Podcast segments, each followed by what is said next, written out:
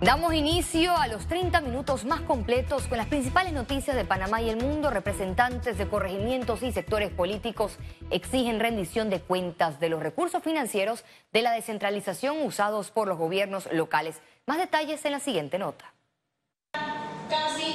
Luego del desvío de más de 200 millones de dólares a juntas comunales, miembros del Consejo Municipal manifestaron sentirse inconformes con la ley de descentralización. Y la esencia de la ley de descentralización del 2009 era que se pasaran los municipios y que los municipios pudieran gestionarlo. Y si había que hacer una modificación para que se pasara a las juntas comunales, que es totalmente viable, había que hacerlo de una forma con un procedimiento y mejorando la ley de descentralización. El representante de Don Bosco señaló que esta ley debe permitir recursos a los gobiernos locales, pero supervisados de manera transparente. Debe haber un tema de revisar en qué se invirtieron esos recursos, porque todavía diciendo, bueno, le pasamos a los gobiernos locales este dinero, está bien, bueno, vamos a decir que hay necesidades, como en Don Bosco también necesitamos cosas y nunca nos ha pasado un dólar sobre ese tema. Diputados del PRD concuerdan con esta posición. Nosotros eh, apelamos a, pues, a los buenos usos de estos fondos porque las comunidades eh, tienen muchas necesidades y la gente muchas veces acude a nosotros en busca de una respuesta y yo les manifiesto que yo no puedo jugar el rol de un representante porque no manejamos los fondos de descentralización y esta es la parte que nosotros apelamos a que eh, las autoridades puedan ser buen custodio, buen padre de familia para utilizar estos fondos adecuadamente. Por su parte, empresarios indicaron que este desembolso no debe ser utilizado para proselitismo habría que revisar si está dentro de los parámetros de la ley o si realmente, como se dice y pareciera, eh, se esperó hasta último momento o en un momento electoral para entonces desembolsar esos fondos de forma tal eh, que pudieran ser utilizados de alguna manera eh, para proselitismo. Durante la administración del presidente Laurentino Cortizo se ha reformado la ley de descentralización, pero la misma no ha registrado mejoría. Lizeth García, Econews. El ex candidato a rector de la UNACHI, Edwin Zamudio, pidió mayor transparencia en el manejo de los fondos de la institución. Aseguró que la planilla es alta y no tiene internet.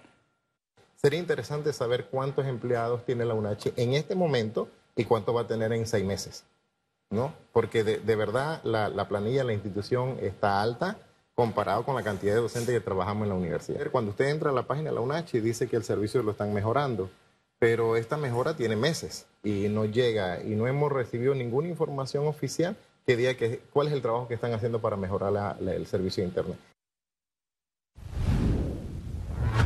Gremios docentes dan plazo hasta el 26 de junio al Ministerio de Educación para que paguen lo adeudado en concepto de vigencias expiradas, así como el 5.5% del PIB prometido.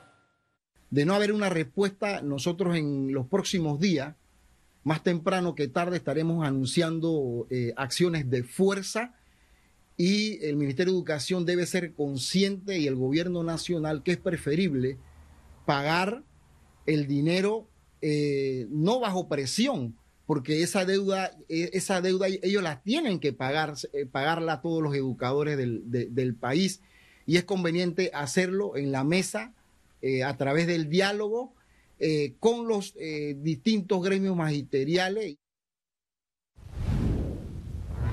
La canciller de Panamá, Yanaina Tehuaney, manifestó que no van a permitir que el Parque Nacional del Darién sea deteriorado por la migración irregular.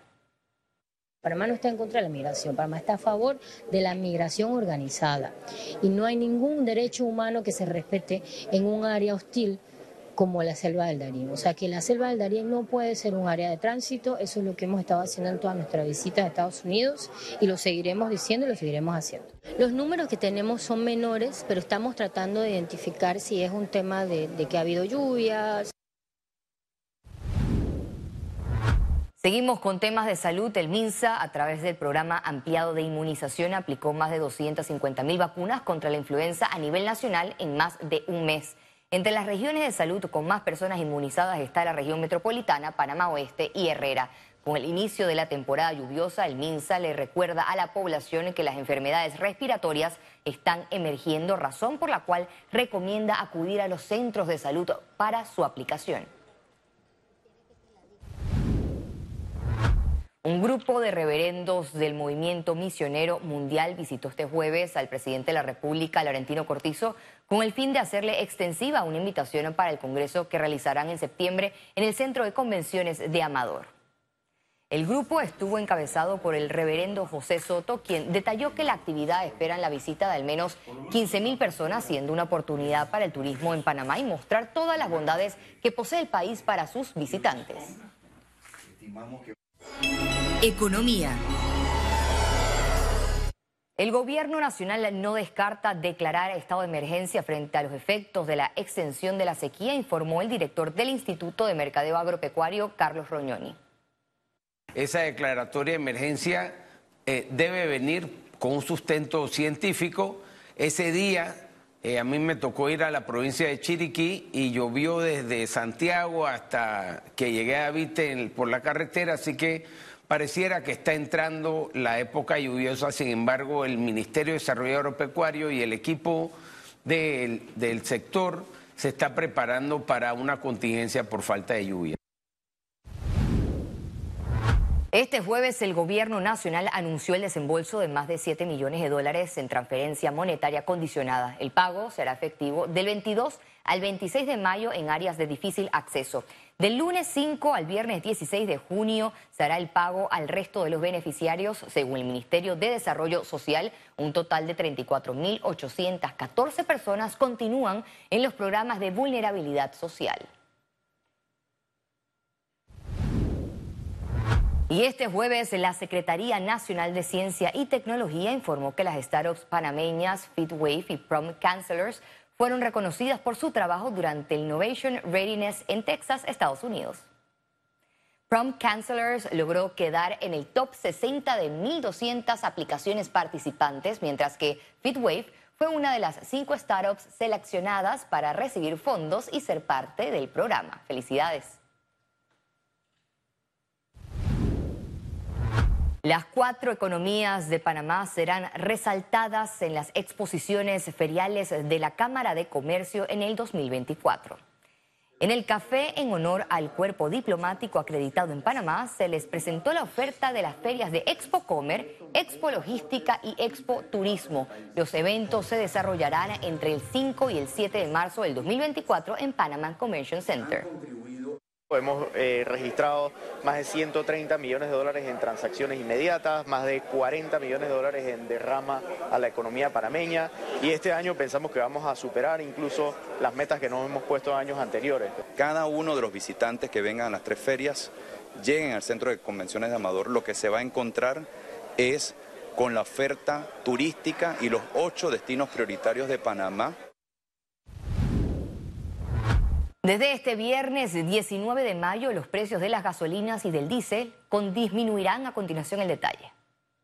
La gasolina de 95 octanos tendrá un valor de un balboa con un centavo el litro, una baja de 5 centavos. La gasolina de 91 octanos se situará en 95 centavos el litro, baja 2 centavos. Mientras que el diésel quedará en 84 centavos el litro, disminuye 2 centavos. Conexión Financiera. Bienvenidos a Conexión Financiera, les habla Carlos Arauz. En la reciente conferencia anual de empresarios, CADE 2023, organizada por APEDE, el tema recurrente fue el de la competitividad. La comparación con Singapur surgió en más de una ocasión.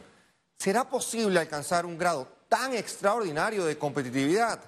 Singapur es el número 7 en el mundo, mientras Panamá ocupa la posición número 81 entre 132 países.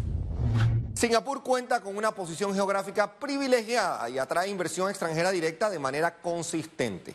En esos dos rubros, pues parece que sí nos parecemos bastante, pero quizás es allí donde se acaban las similitudes.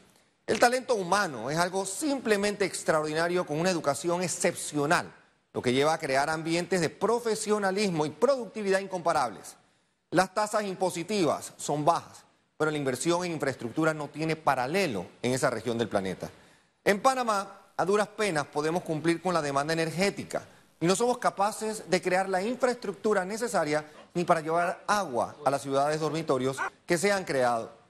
El otro componente que nos obliga a retarnos con respecto a Singapur es la contratación de extranjeros, técnicos, profesores, ejecutivos de empresas, pero más allá de esta contratación que podría supuestamente atentar contra el talento local, sería encontrar la manera de contratar a esos expertos, desarrollando entonces un verdadero ecosistema poderoso de crecimiento en el tiempo.